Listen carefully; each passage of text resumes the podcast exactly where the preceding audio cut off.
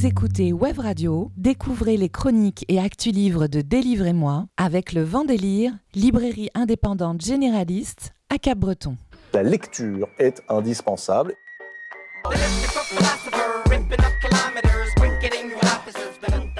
Délivrez-moi les coups de cœur livres de Web Radio, présentés par Blanche, Alexandre, Antoine et Élise, tous les jeudis à 17h, rediffusion le dimanche à 11h. Je vais vous lire quelque chose et vous me direz ce que vous en pensez.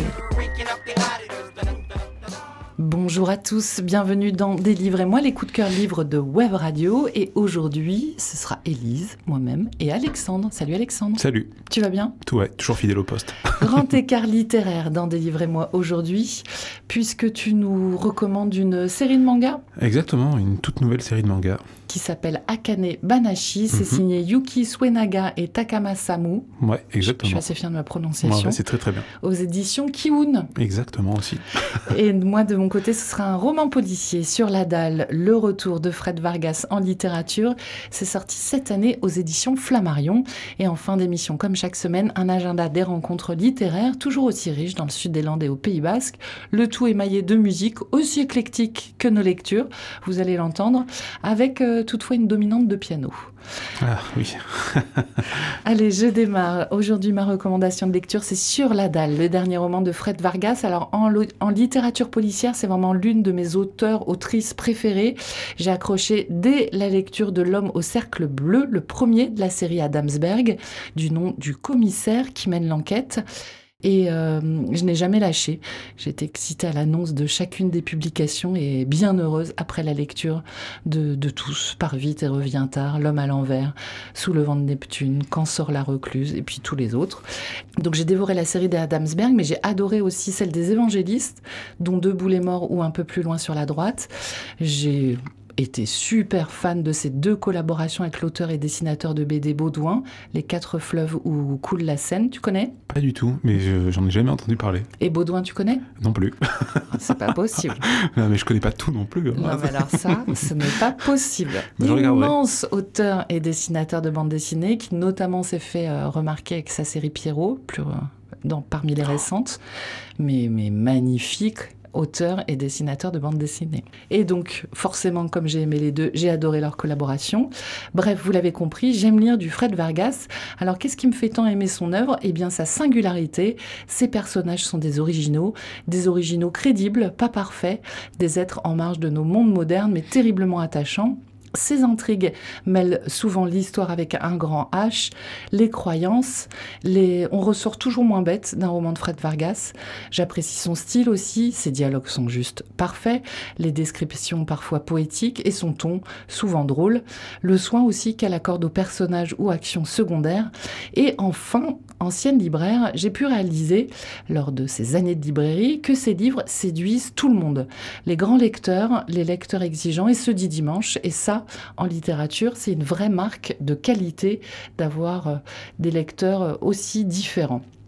Cette admiration vous explique pourquoi j'ai été particulièrement heureuse cette année lorsqu'elle euh, sort son nouveau roman. Ce n'était pas arrivé depuis six ans et doublement ravie de retrouver le commissaire Jean-Baptiste Adamsberg après quand sort La Récluse en 2017. La romancière n'a pas pour autant chômé depuis. Elle a publié plusieurs essais. L'humanité en péril en 2019, un document sur l'avenir de la Terre, du monde vivant, de l'humanité, afin de mettre fin à la désinformation dont nous sommes victimes, suivi en 2022 d'un second volet. Quelle chaleur allons-nous connaître? Quelles solutions pour nous nourrir? La question climatique et les enjeux environnementaux n'étant pas un mince sujet, il fallait bien deux tomes. Et je précise pour les mauvaises langues que Fred Vargas, Frédéric Audouin Rousseau de son vrai nom, est archéozoologue euh, qu'elle a travaillé pendant 15 ans au CNRS, une scientifique largement qualifiée donc pour nous parler de notre planète.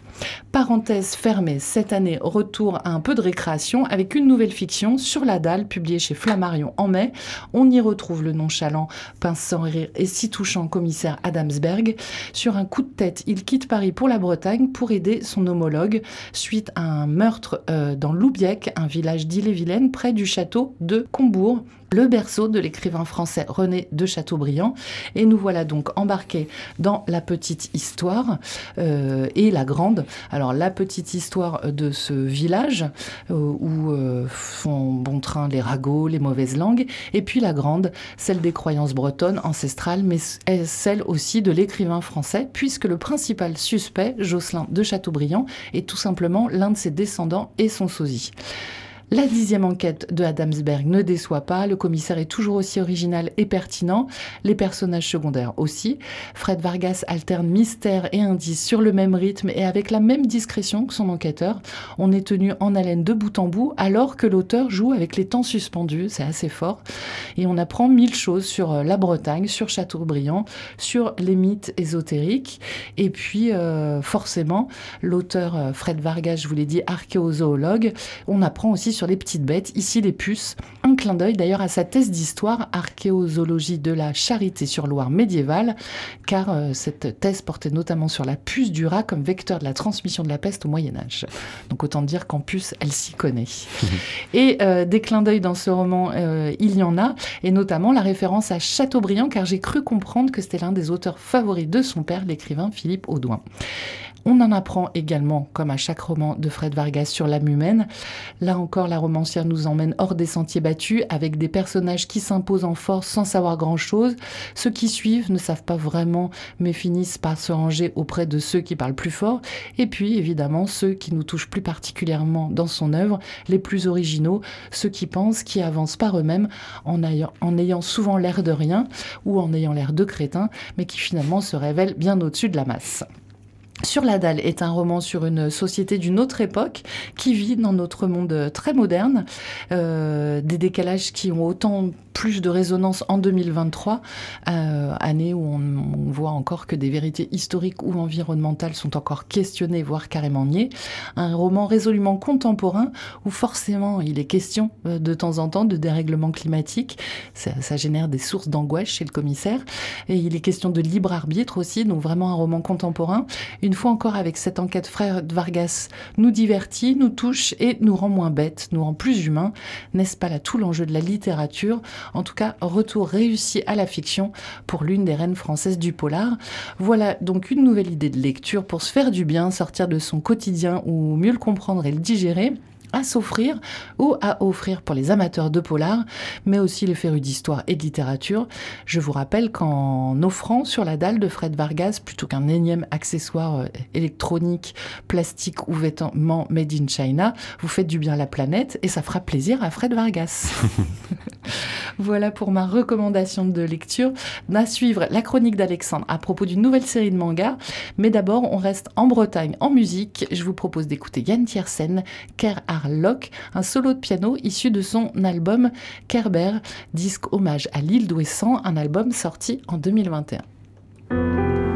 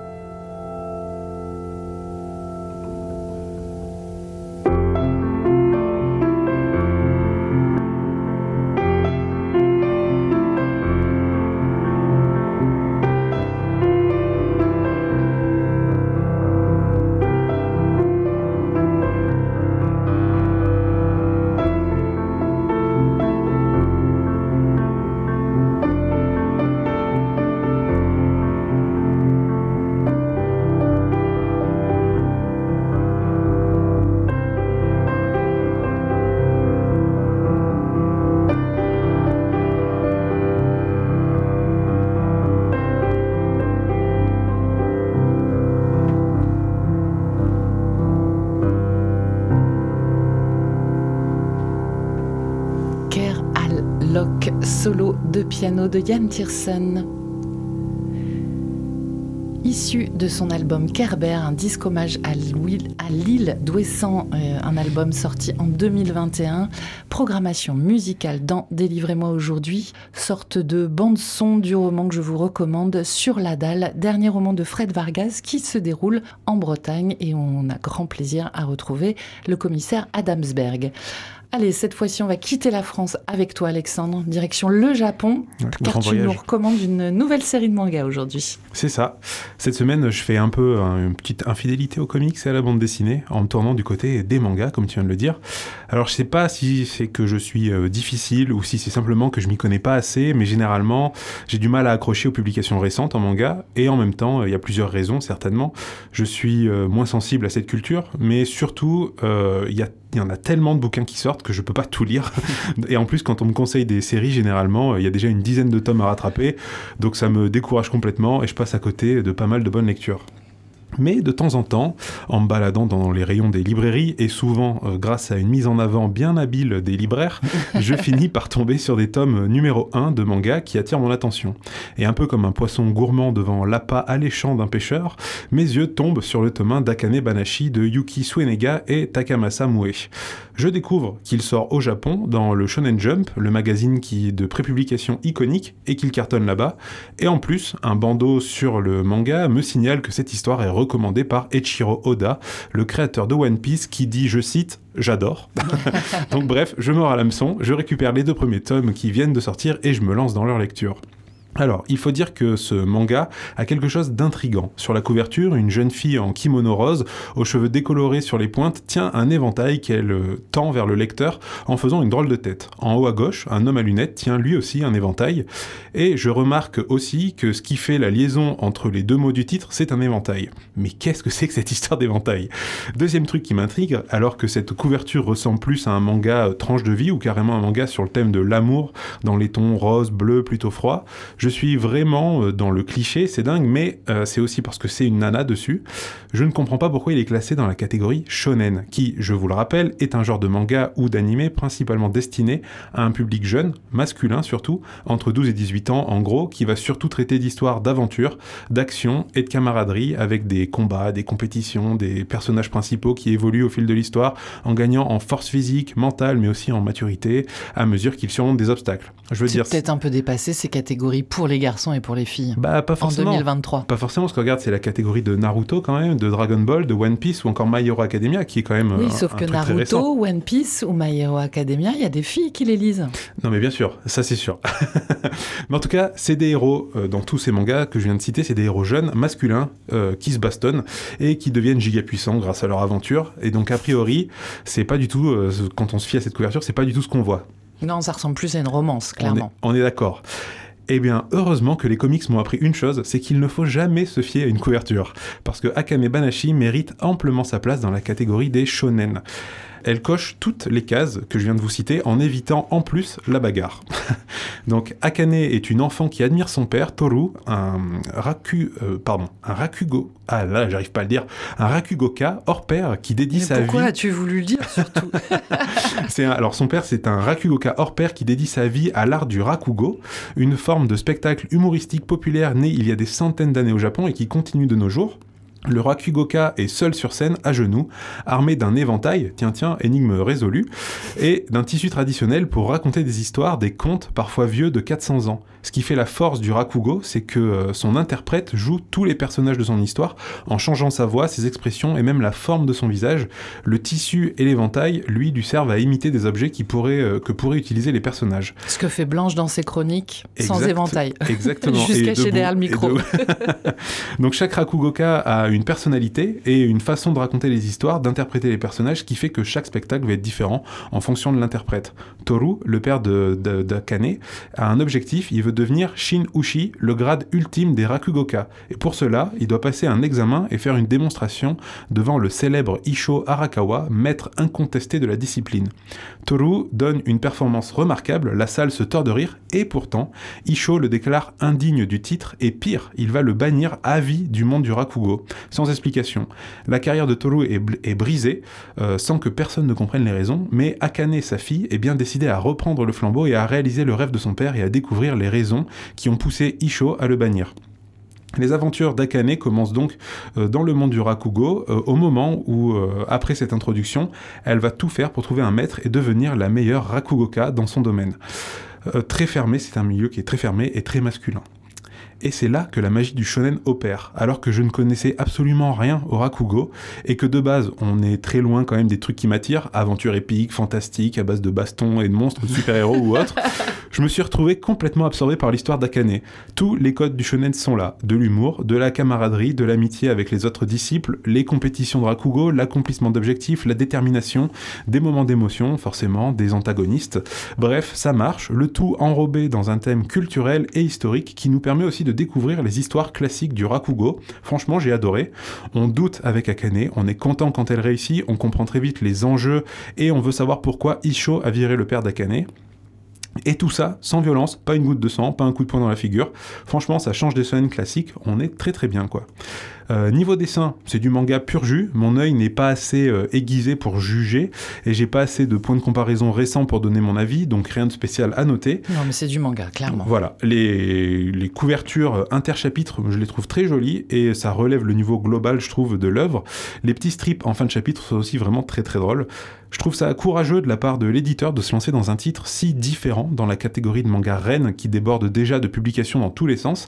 Alors le titre a l'air d'exploser au Japon, ce qui est quand même un bon indicateur de succès auprès du public français, mais quand même, je tiens à saluer l'initiative. Petit détail que je trouve quand même super important pour la traduction de cet ouvrage réalisé par Géraldine Houdin, Kiun a aussi fait appel à un superviseur du Rakugo, Cyril Copini. C'est un des deux seuls Rakugo français, et il est aussi traducteur de la série Détective Conan. Il vit au Japon et il propose lui aussi des représentations de Rakugo quand il vient en France.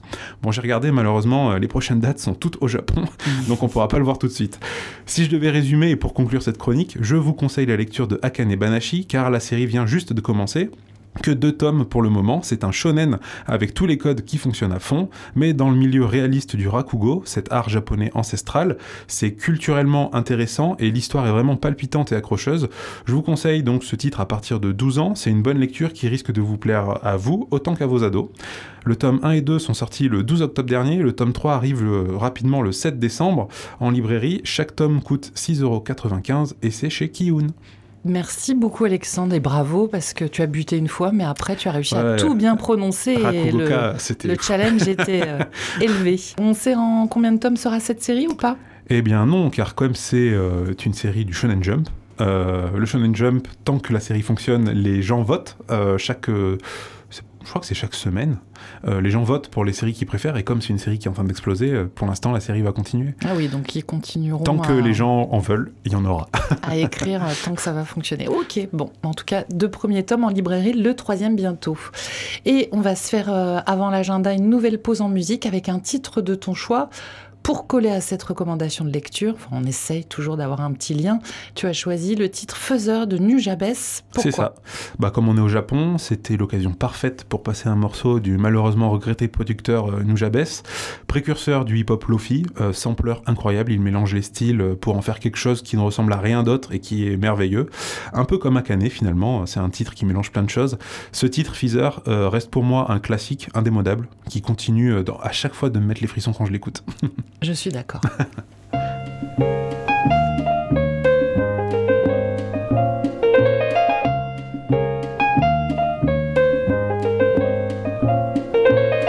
Light as a feather when I'm floating through, reading through the daily news, measuring the hurt within the golden rule. Centimeters of ether, I'm heating the speaker. Motivational teacher with words that burn people. Singing the headlines, line with discord. It's either genocide or the planet in uproar. Never good. The rules in paradise are never nice. The best laid plans of mice and men are never right. I'm just a vagabond with flowers for Algernon, an average Joe who knows what the fuck is going on. It's the hope of my thoughts that I travel upon. Fly like an arrow of God until I'm gone. So drifting away like a feather in air,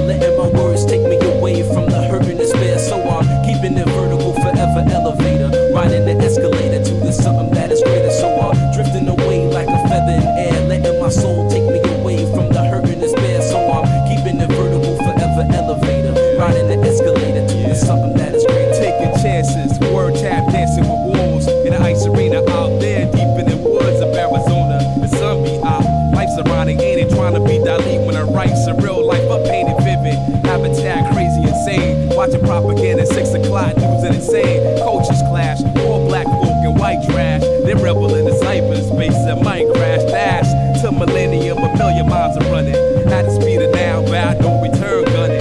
Rambo style gun, hold child gunning. Ambo plow, two times loud, stunning. Stunning. When it hit ya, lift you off the earth like, hey yo, take you right back to earth. And niggas wonder why. They might wonder why this shit might happen, but it does.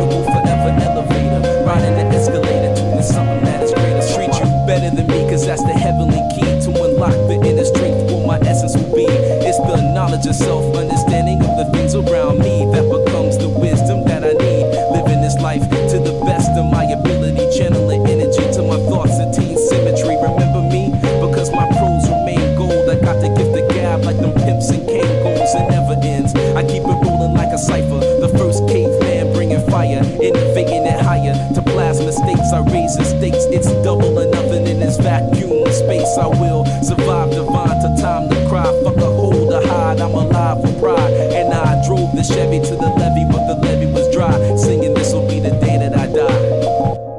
Et c'était. Fizard Alors, de Jalabès. Merci beaucoup Alexandre. Programmation musicale d'Alexandre dans Délivrez-moi pour coller à sa recommandation de lecture, puisque nous venons d'écouter un producteur japonais et que tu nous recommandais la nouvelle série de manga Akane Banashi de Yuki Suenaga et Takamasa Mu euh, chez Kiun Édition. On poursuit cette émission avec un agenda des rencontres littéraires qui démarre dès demain, vendredi 24 novembre, dans le cadre de la Semaine européenne de réduction des déchets, journée éco-responsable organisée par la ville de Cap-Breton, avec dès 8h30 très tôt le matin, salle Océane au casino municipal de Cap-Breton, un petit déjeuner avec Elisa Gallois, auteur du livre chez Elisa, déco bricot pièce par pièce. Et donc euh, l'occasion d'échanger avec cette autrice, mais également avec les intervenants, euh, Baya, l'association Les Retournés, la société West Me Up ou encore Bilure, et de partager des bonnes pratiques autour d'un café. Également demain, vendredi 24 novembre, mais cette fois-ci à 18h30 à la librairie chez Simone à Bayonne, vernissage de l'exposition La Bossila de l'artiste plasticien Juan Carlos Coder, une exposition que vous pouvez découvrir du 24 novembre jusqu'au 31 décembre. Ensuite, la semaine prochaine, mercredi 29 novembre, à partir de 19h, la librairie L'Esperluette à Souston reçoit l'écrivain Marin Ledin, auteur de nombreux polars, qui viendra notamment vous parler de son dernier titre, Free Queen, publié chez Gallimard dans la série noire cette année. Et cette rencontre se déroule juste à côté de la librairie L'Esperluette chez euh, Mamie Jeanne, donc à Souston, mercredi 29 à 19h.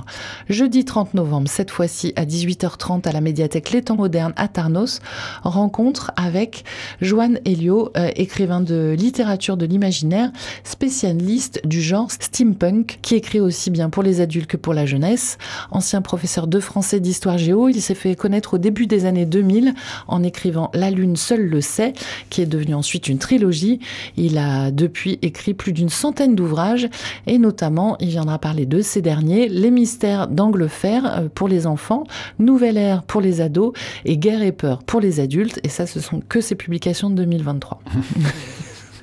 Son univers favori étant la science-fiction sera évidemment l'occasion d'échanger dans le cadre du cycle de l'imaginaire à la médiathèque Les Temps modernes de Tarnos, jeudi 30 novembre à 18h30. Également jeudi 30 novembre, euh, la librairie Bookstore à Biarritz et le théâtre du Versant vous propose une rencontre dédicace avec l'écrivain et chercheur David Diop dans le cadre du 11e colloque international francophone de Biarritz. Rendez-vous à 18h donc chez Bookstore pour une discussion avec euh, David Diop sur son métier d'écrivain et sur la façon dont un prix comme le Goncourt des lycéens qu'il a reçu en 2018 pour son roman Frères d'âme aux éditions du Seuil peut changer le destin d'un livre. Deux journées de colloque sont organisées avec le ré- réseau francophone NEA, l'artiste face au défi des différences dans l'espace francophone le 30 novembre et le 1er décembre. Toujours jeudi 30 novembre, cette fois-ci à 19h à la librairie Le Vendélire de Cap-Breton, soirée hommage à Riel, auteur danois, notamment des célèbres racontars arctiques. Et euh, cette euh, euh, spéciale Riel, cette soirée hommage, c'est à l'occasion du passage de Marc Roger à Cap-Breton. Marc Roger qui réalise un voyage à pied de 5000 km le long du littoral français. Et donc l'écrivain voyageur profitera de cette halte à la librairie Le Vendélire de Cap-Breton pour lire quelques racontars arctiques. Et donc c'est en hommage à Jan Riel, auteur danois qui est décédé cet été. Et puis ce sera en compagnie de Suzanne Jules, cofondatrice de la maison d'édition Gaïa, éditeur français de Jan Riel samedi 2 décembre euh, à la médiathèque L'écume des jours à Cabreton, rencontre avec Jean Aramba et Pascal Drouet, une conférence BD à ne pas manquer, donc euh, avec euh, l'auteur et dessinateur de bande dessinée Jean Aramba, animé par Pascal Drouet qui est professeur en littérature anglophone à l'université de Poitiers. Jean Aramba, vous le connaissez hein, forcément, et là il vient à l'occasion de la parution de sa bande dessinée La pièce manquante, publiée aux éditions d'Argo. Samedi 9 décembre à 10h à la librairie Le Vendélire à Cap-Breton, rencontre dédicace avec l'autrice illustratrice Véronique Joffre pour euh, ses albums Les Beaux Rendez-vous, Premier Bonheur. Ils sont euh, publiés cela aux éditions Thierry Magnier ou encore Peau d'épices publié chez Gallimard. Et toujours samedi 9 décembre, mais cette fois-ci à 17h et à Biarritz, la librairie Bookstore reçoit le photographe Claude Nori qui vient présenter Biarritz Paradiso, son dernier beau livre de photographie consacré à la ville. Puis c'est publié aux éditions Contre-jour. C'est euh, conçu comme un hommage à Jean-Henri Lartigue, qui l'a beaucoup inspiré. Et euh, au-delà du plaisir de retrouver euh, le regard de ce photographe sur Biarritz, l'ouvrage s'ouvre sur un récit de l'écrivain Erwan Desplanques, auteur passionné de photographie et que l'on connaît puisqu'il avait fondé avec Constance de Boer le Centre d'art troisième session à Hossegor.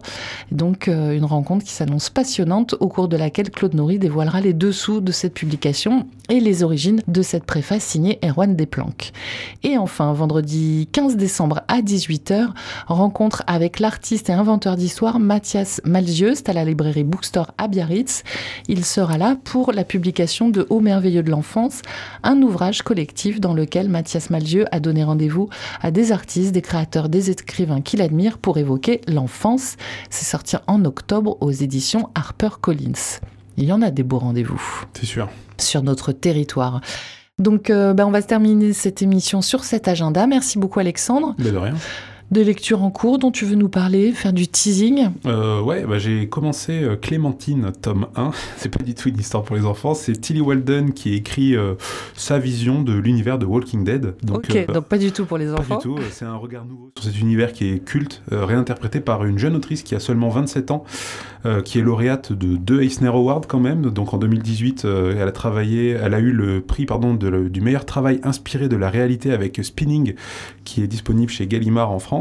Et en 2020, elle a eu euh, le prix du meilleur album de, avec Sur la route ouest, sorti chez Gallimard Jeunesse aussi. Et donc c'est un plaisir de découvrir un peu sa vision du monde post-apo euh, à travers euh, le regard d'ado. Et donc ça c'est plutôt, ça change un peu quoi. Et ça tombe pile quand je me lance dans la nouvelle série spin-off d'Ariel Dixon qui se passe en France. Donc vraiment en ce moment c'est Walking Dead à fond et je kiffe quoi. Quel plaisir de retrouver les rôdeurs et tout ça. C'est un peu bizarre de dire ça mais... Oui, on retrouve bientôt Blanche. On se fera un petit débrief de la sélection d'Angoulême. Ah bah dès qu'elle dès qu'elle peut venir, bien sûr. Blanche, quand tu veux. et de mon côté, euh, je l'ai posté en story. On a eu la chance à Web Radio mm. de recevoir le magnifique livre Surf signé euh, Fred Bernard pour les textes et The Minimalist Wave, un artiste qu'on connaît bien dans les Landes pour euh, les illustrations qui sont juste des œuvres d'art. Donc un très beau livre publié chez Albin Michel et dont je vous reparle très bientôt à l'antenne. Je vais d'abord le déguster et ensuite je vous en parle. On vous retrouve la semaine prochaine, jeudi à 17h en direct, pour euh, réécouter des épisodes. Bien, la rediff de celui-ci, c'est ce dimanche à 11h. Et sinon, tous les podcasts sont en ligne sur notre site webradio.fm. Merci Alexandre. Ben, merci à toi. Et puis on vous dit à la semaine prochaine. Ciao. C'était Délivrez-moi avec le vent délire, librairie indépendante généraliste à Cabreton. Rediffusion dimanche à 11h, prochain rendez-vous jeudi à 17h.